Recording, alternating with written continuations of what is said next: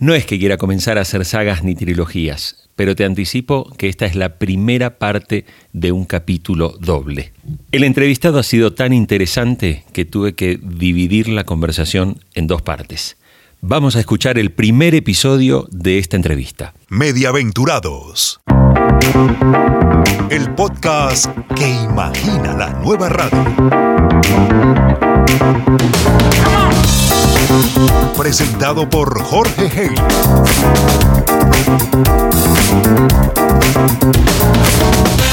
Episodio 10. El smartphone obligó a la radio a revestirse de lo que no es.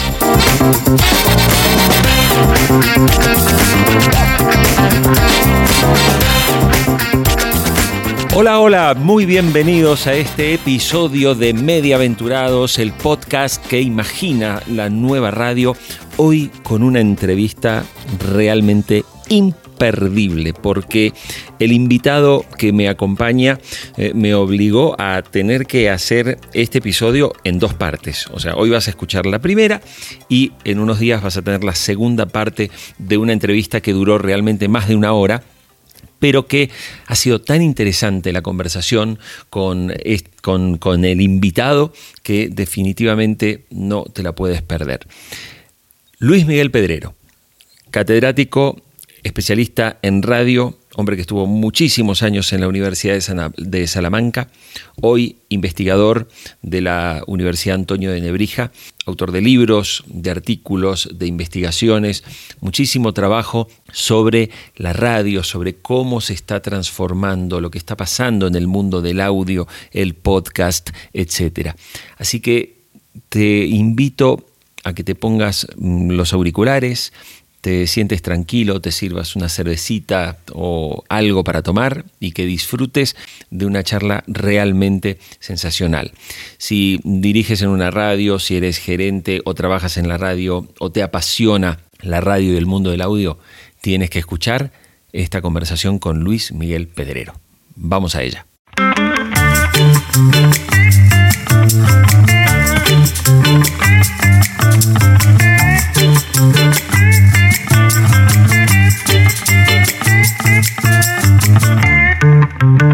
Luis Miguel, quiero comenzar esta entrevista con uno mm, de los temas vinculados a cómo se distribuye la señal de radio. Y si vemos lo que ocurre, por ejemplo, en España, vemos que la frecuencia modulada sigue siendo el gran, digamos, sistema, la tecnología principal que utiliza la radio para la distribución de su señal. En América Latina tenemos que la frecuencia modulada y la amplitud modulada u onda media, como se dice en, España, eh, son las principales, eh, las principales tecnologías de distribución. En otros países de Europa sabemos que el DAB o el DAB Plus eh, también están, son tecnologías ya digitales. Y este es un tema importante para la radio porque bien sabemos que, por ejemplo, el consumo de la AM en América Latina ya está cayendo. Eh, aproximadamente en Colombia el 16-17% de la gente sigue escuchando AM. En la Argentina, por ejemplo, es un poco mejor porque hay radios AM muy, muy poderosas, entonces eh, se mantiene alrededor del 30%. El resto es FM. Sin embargo, sabemos que la tecnología ya parece ser eh, poco eficiente para las nuevas dinámicas de consumo que tiene la audiencia. Y yo quería empezar eh, con un análisis tuyo de cuál crees que será la tecnología que se va a terminar imponiendo para la distribución de la radio. ¿Puede ser finalmente el streaming? Mira, es, una pregunta, como bien planteas, eh, sustancial, porque porque efectivamente va a condicionar no solo el presente, sino sobre todo la planificación y la previsión de la industria a medio y largo plazo. La penetración de Internet a nivel global es evidente que crece de forma exponencial. Con datos de julio de 2020, se calcula que hay más de 4.500 millones de usuarios en todo el mundo, es decir, casi 6 de cada 10. Y en el mercado, además, hay ahora mismo más de 5.000 millones de smartphones y los smartphones son el dispositivo dominante de acceso a la red. Esto es una penetración del 66%, no, no, es, el, no es aquello de 2,2 usuarios de cada tres usan smartphone, porque hay muchos que tienen más de uno, pero bueno, está, está clara la, la tendencia. Como bien decías, eh, la distribución herciana en frecuencia modulada y en onda media, aunque tiene una todavía alta tasa, pues está eh, en retroceso. Es verdad que es más efectiva a nivel local, es verdad que en aquellos territorios donde las redes digitales aún no se han extendido, pues todavía cumplen un relevante papel, pero claro, mm, en este momento para escuchar radio a través de ondas terrestres, ya sean analógicas o digitales, necesitamos un receptor de radio o necesitamos un chip en los móviles y no se incluye ya chip en el móvil, ni el, ni el DFM, ni el DAB. Y claro, para las nuevas generaciones el aparato de radio en sí mismo empieza a ser una rareza. Mira, yo siempre cuento una anécdota al respecto. Yo llevo impartiendo clases de, programación radiofónica desde hace 25 años en la universidad y uno de los primeros ejercicios que, hago al comienzo de cada curso es pedirles a los alumnos que hagan un recorrido por el dial de la ciudad. Y yo siempre digo la cara que, que, se me quedó cuando en el comienzo del curso 2015-2016, que ya, ya son cinco años, cuando terminé de explicar el ejercicio, un alumno levantó la mano con la cara un poco de no entiendo y me mostró el móvil y me preguntó, profesor, ¿dónde está el dial? Y me, me mostraba su móvil, ¿no? Claro, él, no usaba la radio, él la conocía, pero en su, en su dieta de consumo ya no está la radio, ya no está el terminal o el dispositivo o el receptor con el que escuchas radio en FM, en FM o en onda media. ¿no? Onda media ya como, apuntas, en algunos países ya apenas hay oferta. Entonces, mm, se impondrá la tecnología DAP difícilmente, porque el DAP tuvo su oportunidad. A finales de siglo y a comienzos del, del, 21 había posibilidad de, emitir y sintonizar DAP, pero la radio no apostó, jugó a voy a seguir explotando la FM, una FM que es ineficiente, que no tiene cobertura global, ni siquiera el RDS fue adecuadamente utilizado. Uno decía la teoría, uno puede viajar con el vehículo por el territorio y, su receptor va eh, localizando la misma cadena con, la, con, el RDS, pero es que no es verdad, no, se llegó a, implantar de forma eficiente, no se llegó a implantar el DAP y a mi modo de ver, a medio y largo plazo, el streaming o la radio o el consumo de radio o de audio a través de Internet se va a imponer porque ya es tarde, me parece, para otra tecnología. Tú sabes que, eh, Luis Miguel, en América Latina todavía, y esto lo puedo decir porque yo hablo finalmente con muchos ejecutivos de empresas de radio de toda la región, la convicción es que la FM tenemos todavía para 20 o 25 años más. O sea, de verdad eh, hay, una creencia de que no importa tanto que mientras se irradie, y de hecho vamos a recordar que hasta no hace mucho eh, había quienes querían pedir que se aprobaran leyes que obligaran a las compañías eh, fabricantes de celulares a insertar el chip de FM y de AM por razones incluso de seguridad. Esto pasaba, por ejemplo, en Perú, se planteó en México, no sé si en Colombia también, creo que hubo alguna conversación, pero no llegó muy lejos, y era la idea de decir que queremos mantener una tecnología que la gente estaba dejando de utilizar o que está dejando de utilizar, sobre todo el público más joven, eh, simplemente por razones que decían, bueno, de seguridad, de transmisión, etcétera, ¿no? Por el caso, por ejemplo, de, los terremotos. Y recién cuando decías lo que ocurre con, con Internet, hoy el 85% del tráfico de Internet circula por, básicamente por celulares. La gente pasa tiempo en las redes sociales, pasa tiempo eh, en, WhatsApp, eh, mira YouTube, algunos miran por ahí Netflix, eh, ven algo de medios, ven algo de noticias. ¿Por qué crees que ahí la radio, la radio en vivo en el teléfono celular no es prioridad? ¿Crees que esto es la audiencia porque ha elegido otra cosa? ¿O es también que la radio no ha sabido realmente aprovechar incluso su señal de streaming para conectar con esos oyentes? Yo aquí creo que la clave es cómo han cambiado los hábitos de consumo y la capacidad de atención y de permanencia del, que antes era espectador u oyente y ahora es usuario eh, en su relación con los contenidos. En su día, la televisión y la radio imponían el contenido, el horario y la duración, la duración, el tiempo de consumo a través de la parrilla. La parrilla era el único modo de acceder a, a lo que el programador elegía y proponía eh, en su respectiva cadena. ¿no?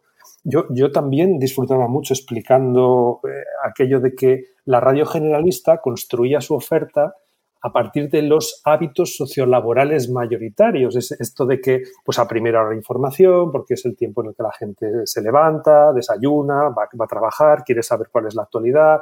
A media mañana eh, se pasa un poco al entretenimiento. En España, por ejemplo, se utilizaba última hora de la mañana para la desconexión local, como si hubiese un hábito mayoritario de escuchar radio local a esa hora y no a otra. Bueno, había una serie de pautas que durante muchos años pues no solo predeterminaban el contenido, también predeterminaban la actitud del, oyente, ¿no? Uno pues se acercaba a la radio con esa, digamos, predisposición a saber que aquello que en función de la hora iba a encontrar un contenido y más o menos me tenía que ceñir a esa oferta. Y hay otra, otra cuestión en que, me parece que, que también es relevante. Ese modo de producción también condenaba a que la radio hiciese un contenido en directo no, no, no, necesariamente trabajado. Es decir, el, hecho de que se plantease un programa magazine de tres y de cuatro horas cuyo contenido se hace sobre la marcha, remite a que el oyente, se apela a que al oyente le atraigamos antes de saber qué es lo que va a escuchar. Es aquello de, bueno, vamos a tener a este invitado, luego hablaremos con este otro, más tarde haremos esto. Digamos que eh, eh, la expectativa del oyente era me voy a quedar o bien porque conozco el programa o me gusta el locutor o, porque, en fin, o porque no tengo otra alternativa. Repito que esto es todo el contexto de consumo analógico. ¿Qué pasa hoy? Que la lógica ha cambiado por completo. Fíjate que en su momento la música en Internet fue el primer contenido que, digamos, generó esa, disrupción. Yo dependía de comprar un disco o una cinta cassette o un DVD o un CD para escuchar aquello que yo quería. Claro, cuando de repente se empieza a eh, percibir la posibilidad de escuchar a través de una plataforma 30 millones de títulos en cualquier momento sin necesidad de sacar el disco de la caja y ponerlo en un reproductor que está sujeto a un espacio físico. Es decir, se empieza a generar esa actitud, esa, pauta de consumo de yo elijo cuando quiero, como quiero, y además elijo aquello que ya sé o, imagino que me va a convencer. En ese punto, eh, la industria de la, de la televisión o del cine a través de las plataformas de vídeo bajo demanda, han ido asimilando también esa pauta. ¿eh? Esto que mencionabas ahora de Netflix, de Amazon, de HBO, de todas las que ya responden a ese nuevo hábito de consumo, e-, ese hábito que parte de la voluntad de lo que yo quiero elegir o tal vez la serendipia de si yo quiero que el algoritmo vaya eligiendo por mí, pero, pero poco más.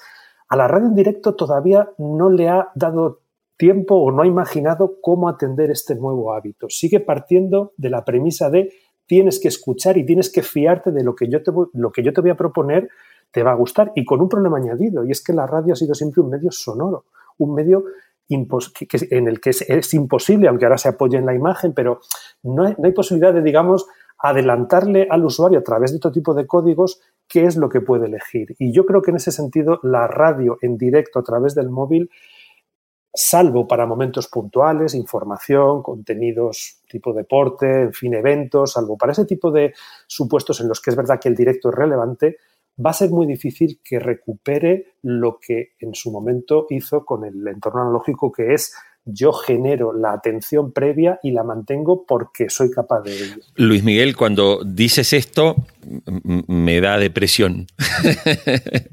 y, te voy a decir por qué. Porque, claro, si vemos, y, tú mismo lo has dicho, yo te he escuchado hablar de este tema, que somos seres muy visuales, ¿no? Y el teléfono celular con una pantalla se ha convertido finalmente en un espacio eh, tremendamente visual. Me gustaría que para quien escucha Mediaventurados expliques un poco este concepto ¿no? de ser seres visuales y, de ese rol que el smartphone nos lleva, nos lleva a consumir tanto producto de video, de, este, texto, etcétera, y menos en audio. Claro, eh, bueno, no es, no es más que una especie de contexto, ¿no? de, mm, lectura un poco con perspectiva. Es decir, la radio durante 100 años o casi esos 100 años ha sido un medio sonoro, un medio que se definía como eh, invisible, fugaz e irreversible por la naturaleza de la emisión y por la naturaleza del lenguaje. Uno podía escuchar eh, en el momento en el que se emitía el contenido, pero era difícil aprender eh, digamos, aquello que tú piensas que, cuando se les enseña a los periodistas de radio a redactar, se les eh, conmina a buscar un lenguaje claro, eh, que las palabras, digamos, tengan la máxima capacidad de, de mm, ¿cómo decir?, una, una semántica con, capacidad de ser interpretadas a la primera, porque en cuanto hay un ruido, en cuanto hay un término que alguien no entiende y el cerebro se queda pensando en qué ha dicho, eh, el locutor ha seguido eh, hablando y es imposible de, seguir el, hilo. ¿no? Entonces, en los terminales, en los terminales de pantalla, en el smartphone, en la tableta, incluso en el ordenador, es verdad que, por ahí eh, se ha integrado la radio, como también la música, como todo tipo de contenidos, pero cuando un usuario acude a un terminal de pantalla, eh, no usa el oído, usa, usa la vista. Y, la radio en la pantalla, la primera, mm, digamos, transgresión a su, a su naturaleza clásica es la de que tiene que revestir el sonido de imagen, pues para que el oyente usuario primero la encuentre, segundo eh, la pueda seguir. Piensa que las aplicaciones o los reproductores eh, en las en los terminales están siempre acompañados pues, pues de, las, de los rostros del locutor, del nombre del programa, de la duración. Tiene muchas variables que permiten digamos, contextualizar esa señal que hasta hace poco era invisible, fugaz y irreversible. En el terminal de pantalla, la radio ya no es invisible, ya no es fugaz, porque ya la puedo recuperar y, por supuesto, puedo ir a, consumirla bajo demanda en cualquier momento. ¿no? Para mí es una de las grandes alteraciones que ha supuesto el ecosistema digital para la radio. ¿no? Le, ha, cambiado las pautas, ¿no? lo cual no significa ni mucho menos que que esto obligue a cambiar su naturaleza ni su discurso, simplemente ha de entender que este nuevo modo de estar presente en el terminal le da oportunidades que puede y debe aprovechar para seguir siendo escuchada, ojo. Hoy se dice que el audio está viviendo una segunda edad de oro. Sin embargo, como bien mencionabas recién, parece que el propio dispositivo, eh, el teléfono celular, no es tampoco el sistema ideal o, la tecnología ideal para consumir la radio. Entonces ahí tengo que preguntarte, ¿quiénes pueden estar haciéndolo y quiénes son los faros para seguir? Porque si el smartphone finalmente es tan visual y el audio tiene menos oportunidad, bueno, ¿cómo se vive la segunda edad de oro del audio, sobre todo para la radio? Es muy interesante y es una pregunta, pues en fin, con muchas respuestas en términos, digamos, de, eh, vaso medio lleno, porque hay iniciativas ya que, por suerte eh, permiten, digamos, identificar esfuerzos de la industria por innovar y por adaptarse. Y también hay que ver que falta un camino por recorrer, ¿no? Bueno, de entrada, como decíamos ahora mismo, hay una manifestación, yo creo, eh, muy, muy icónica, ¿no? nunca mejor dicho, en, la transformación de la radio, que es que está aprendiendo a hacerse visual sin dejar de ser eh, o sin, dejar, sin renunciar a su naturaleza sonora. Y esto me lleva a, una idea que, algunos invitados en, tu podcast eh, han expresado muy bien, en Mediaventurados, que es la idea de que la radio ahora es más una marca que un medio, como, como el conjunto, por otra parte, mm. de, medios de comunicación. ¿no? Entonces, una radio no tiene por qué dejar de hacer en un momento dado, pues, eh, pues no sé, un contenido visual eh, preparados para una red social, pues el resumen del número uno esta semana en la lista de los 40 lo presenta Tony Aguilar, pero es un formato, es un vídeo de un minuto para ver en Instagram, es un formato cuadrado en el que Tony Aguilar introduce ese tema. Ah, mira, pues eso es radio, aunque no esté en la señal. Lo que, lo que está claro es que la radio, la señal en directo de la radio es ya solo una parte del negocio de la radio. Yo puedo estar eh, en mi, eh, yo, puedo estar utilizando mi móvil, incluso escuchando la radio, pero en ese momento me salta una alerta de una emisora para darme una última hora que me lleva directamente a su web. Eso también es radio, me lo está dando la marca eh, radio, ¿no? Y eso también se está trabajando en, en las notificaciones. Creo que hay un recorrido muy interesante porque, por ejemplo, las emisoras locales están ya empezando a recurrir a ellas para hacer notar que aquí llega mi momento. En este momento comienza el programa local aquí en esta emisora para hablar de este tema concreto. Ah, mira, mm. porque aquí hay un problema que es eterno para la radio, que es el hecho de que hay que ayudarle al oyente a encontrar el contenido, por esto que hemos dicho de, la invisibilidad y, de la fugacidad. Y quien no tenga cultura radiofónica no sabe lo que hay, ¿no? a diferencia de a lo mejor referencias como las que estamos mencionando de la televisión o de las plataformas de vídeo bajo demanda. Hay otra iniciativa que me parece también meritoria, que es la de integrar la radio con las plataformas eh, de streaming de música. Y, por ejemplo, la última actualización de los 40 ya permite jugar a escuchar radio y a conectarme con listas en Spotify o en Apple Music. Y esta es, una, algo, es, algo evidente, que, que, que, que el oyente eh, joven, a quien además siempre a la radio le ha ganado primero por la música, le ayude a seguir en la radio, aunque sin renunciar a estas plataformas donde tanto tiempo y, tantos contenidos de satisfacción encuentran. ¿no? Esto ya lo ha hecho la BBC, esto lo ha hecho el grupo Global en, el Reino Unido, es decir, hay que encontrar puntos de conexión ¿no? con los videojuegos. Esta semana Spotify ha anunciado un acuerdo con, la creadora de... Eh, la League of Legends para hacer listas y podcasts relacionados con este videojuego. Y yo pensaba, ¿y por qué tampoco, por qué no se prueba que la radio se, se haga presente también en, en, estos entornos, en los videojuegos, en los deportes, ¿no? Que hay allí, digamos, grupos de oyentes o de seguidores a quienes también les puede llegar la radio, ¿no? Y luego, hablando de aplicaciones y por último, quizá me parece mm, que hace falta insistir en que al oyente que busca la radio a través del móvil, hay que ayudarle a encontrar la radio sin necesidad de una app específica para cada emisora, ¿no? que son un poco estas, estos players globales que empezó en el Reino Unido eh, Radio Player, que se ha extendido a otros países y que es una manera también de ayudar a descubrir, ¿no? el tener un solo eh, reproductor de radios donde están todas las señales y donde si en un momento dado no me gusta una, me voy a otra, pero sigo escuchando a radio, ¿no? Que es un poco el objetivo que debería seguir la industria.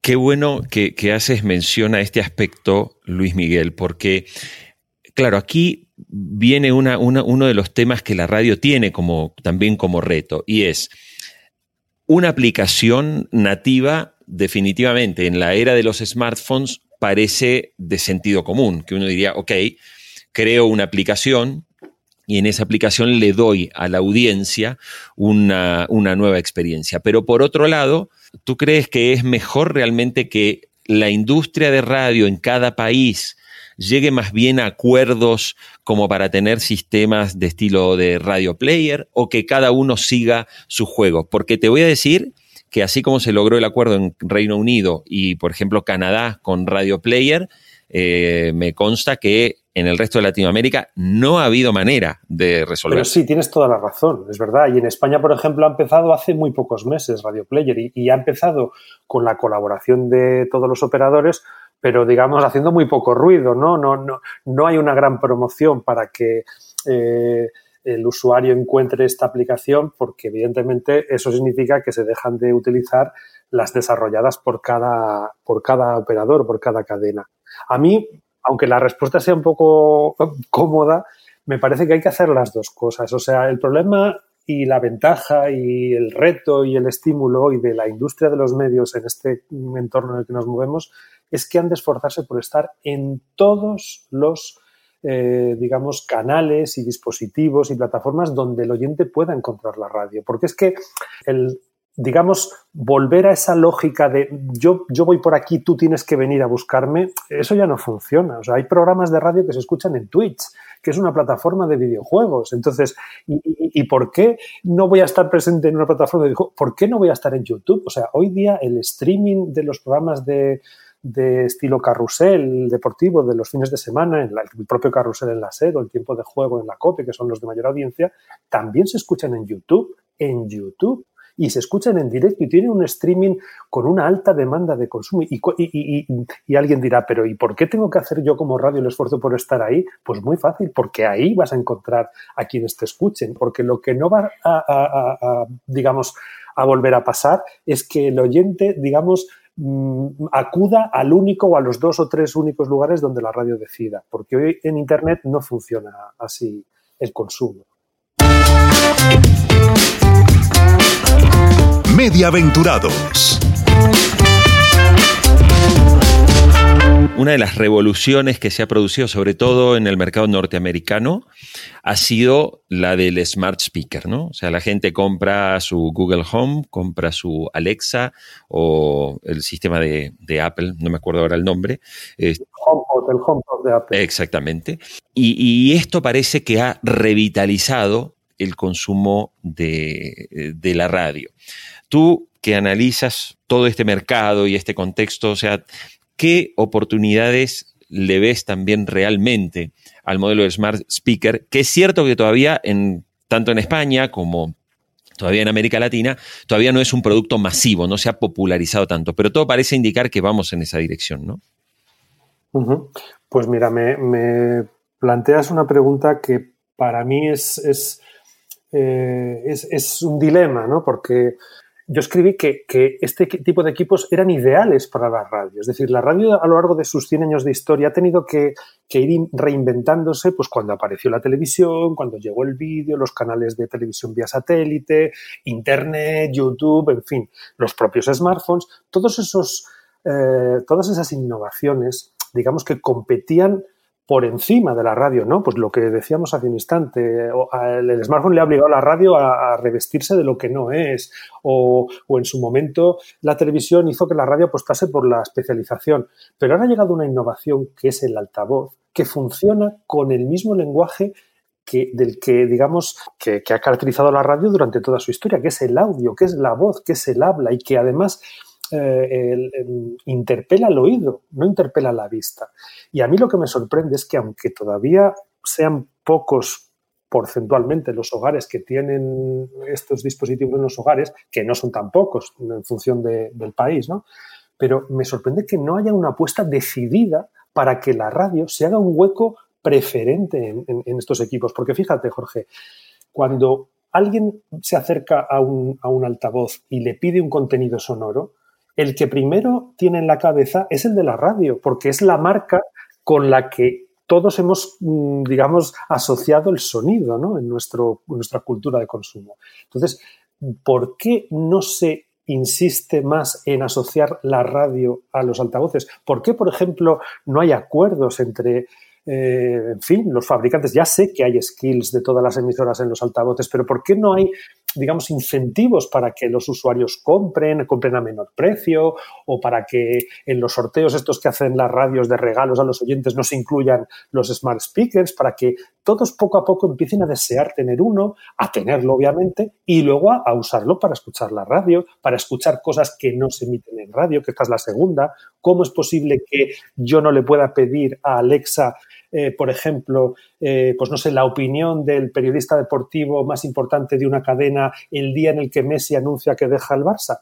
Alexa, quiero escuchar la voz de, o, la última noticia de, eh, la, opinión, vaya, de, esta noticia de la cadena X, Y o Z, ¿no? y, yo veo que no estamos ahí y este es el modo en el que todos esos oyentes que son ahora nativos digitales, que se acercan al smartphone, bueno, ya el smartphone les ha abducido, ¿no? Pero que se acercan al altavoz con curiosidad, que encuentren ahí algo que les haga retener, porque si no, no lo van a buscar si no, si no les, digamos, estimulamos ese, ese, ese uso. Esto exige a que las compañías realmente cambien su visión y manera naturalmente de producir la radio, es decir, sin abandonar su estrategia de radio en vivo, ¿no? de la radio que sigue siendo y que tiene una alta penetración, o sea, en España, en España eh, creo, que estaba arriba del 60%, en Argentina está arriba del 70%, en, Perú se habla de más del 80%, o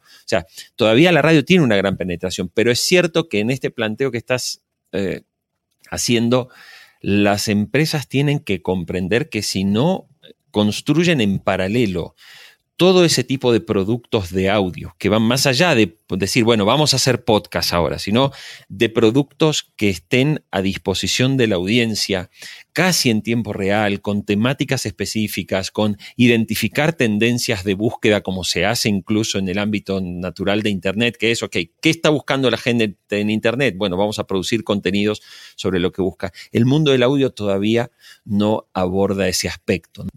Días pasados, en una entrevista con la jefa de producto digital, de, perdón, el producto de, sí, de digital de radio, de Prisa Radio, Ana Ormaechea, eh, ella dijo una frase que me gustó mucho.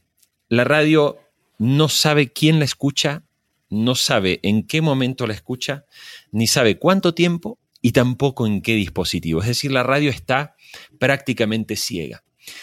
Y bien sabes que es un tema de debate las mediciones de radio, que básicamente están pensadas, sobre todo en, Latinoamérica, en modelos esencialmente de recordación.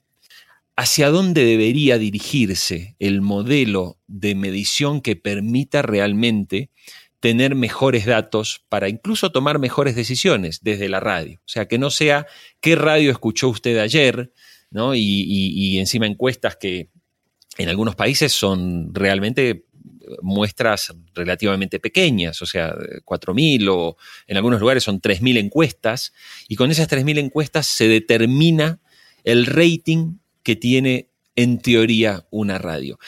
Tú en tu investigación, en lo que has ido analizando a lo largo de estos años, ¿cuál crees que ofrece hoy el mejor modelo de medición o que deberíamos adoptar como modelo de medición que sea más efectivo para la radio? Pues mira, yo coincido plenamente en, este, este problema. ¿no? a la industria de la radio, a la tradicional, ya entendida por, por la de siempre, le está lastrando esta metodología de medición a la que se sigue plegando, a cuyos datos se sigue plegando, pese a que ya no son, como decías tú, digamos, eh, acordes con el modelo de consumo actual. ¿no? Porque ya no es una cuestión solo de cantidad, fíjate, Jorge, ya no es aquello de que esos 3.000, eh, digamos, usuarios que sirven de muestra representen estadísticamente al universo. Eh, el asunto es que la premisa sociológica de las encuestas basadas en, en el recuerdo es que el sujeto de tal edad, con tal nivel educativo y con tal nivel económico y que vive en este hábitat, representa por ese simple hecho de tener esa coincidencia sociodemográfica a tantos otros. Y eso ya no puede valer en un momento en el que hay tantas opciones de consumo. Eso podía valer en su momento, no digo que no, pero la representatividad de esa muestra de verdad que ya no, no, tiene por qué ser seguida con no sé, con ese sentimiento de tenemos tantos oyentes. Yo no creo que invente nada o no creo que descubra nada eh, si, pongo, digamos, el ejemplo de las plataformas como Spotify en audio o como Netflix en, contenido de audiovisual o como YouTube, que también nos, nos sirve para este ejemplo, que simple y llanamente se dedican a reconocer, a medir, a, inventariar cada una de las interacciones de los usuarios con sus respectivas plataformas. Saben cuándo se conectan, cuánto tiempo están, qué ven o qué escuchan, cuándo cambian, qué dispositivo usan. Incluso Netflix tiene la posibilidad de saber desde qué, en qué posición estás viendo el contenido. ¿no? Claro, el perfil, ese, famoso Big Data que se genera, que, combinado con el algoritmo da lugar a que, a que cada usuario reciba un contenido personalizado, eso no lo tiene que inventar la radio. Yo tampoco creo que la solución sea porque, digamos, estas plataformas responden al modelo del contenido eh, del contenido de, catálogo, ¿no? De, a la carta. Y, estamos hablando de que la radio no tiene por qué renunciar a, su, digamos, lógica de, parrilla o al menos con otros planteamientos. Pero, ¿por qué yo si accedo a la radio desde una aplicación ¿por qué no me piden que me registre o por qué no me bonifican el registro para que la segunda vez que acceda ya sepa la radio quién soy, qué escucho, cuándo lo escucho, cuándo lo paro, cuándo cambio, cuándo escucho en directo, cuándo escucho a la carta?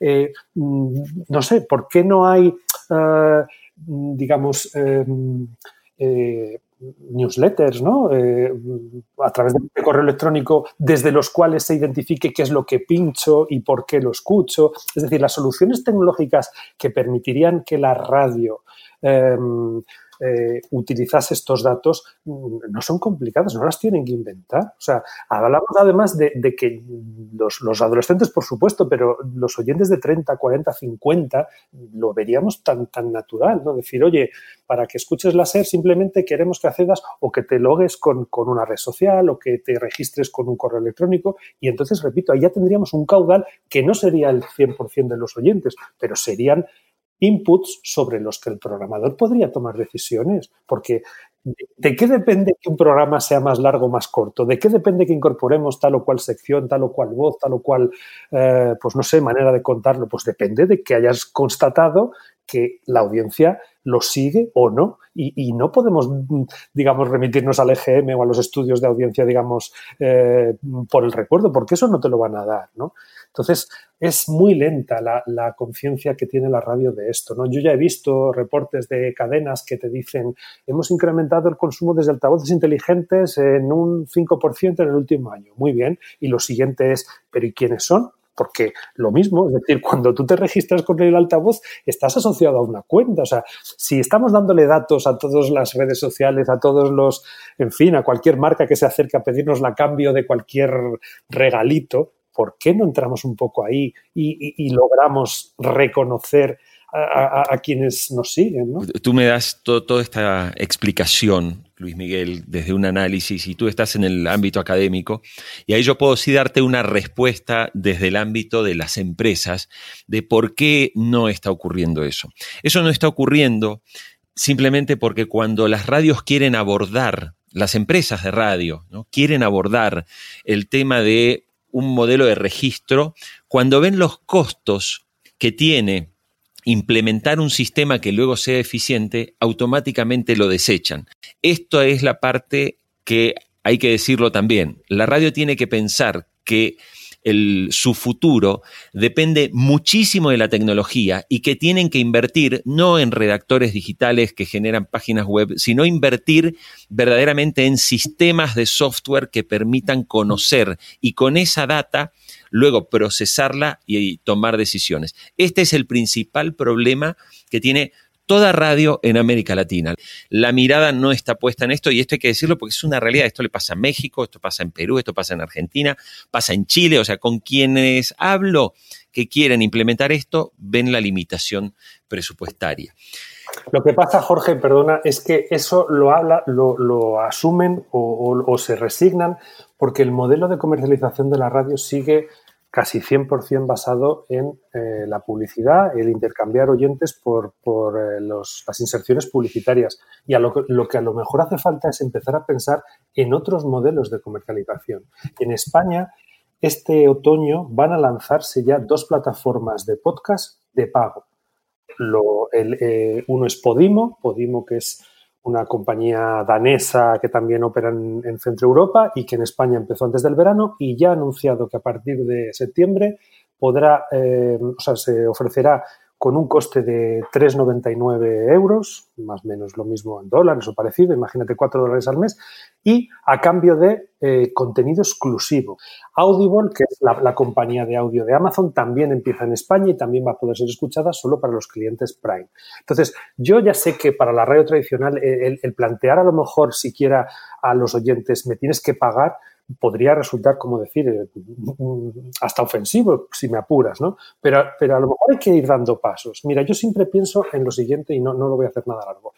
En las noches de emisión de las competiciones deportivas de invierno de Champions, un miércoles, un martes por la tarde, las antenas de las, de las grandes cadenas en España tienen la posibilidad de que el oyente escuche o bien por la antena de siempre el programa deportivo y luego a través de la app o a través de la web se puede escuchar el programa informativo solo a través de esa señal, ¿vale? Entonces, duplicas el coste y duplicas el, esfuerzo productivo y la pregunta es, oye, ¿y por qué no te planteas que a quienes lo escuchen desde la app lo hagan mediante registro. Por ejemplo, vamos a empezar en registro sin necesidad de, cobro o incluso ¿Por qué no? ¿Por qué no lo haces con una especie de cobro simbólico? Pruébalo. Es decir, lo que no podemos es, eh, digamos, eh, resistirnos a, buscar alternativas que la audiencia digital está naturalizando, porque el cobrar está ya naturalizado en las plataformas de streaming, se está intentando hacer también en, los periódicos por fin a través del muro, y a lo mejor es el momento de que la radio, sabiendo que el podcast ya empieza a ser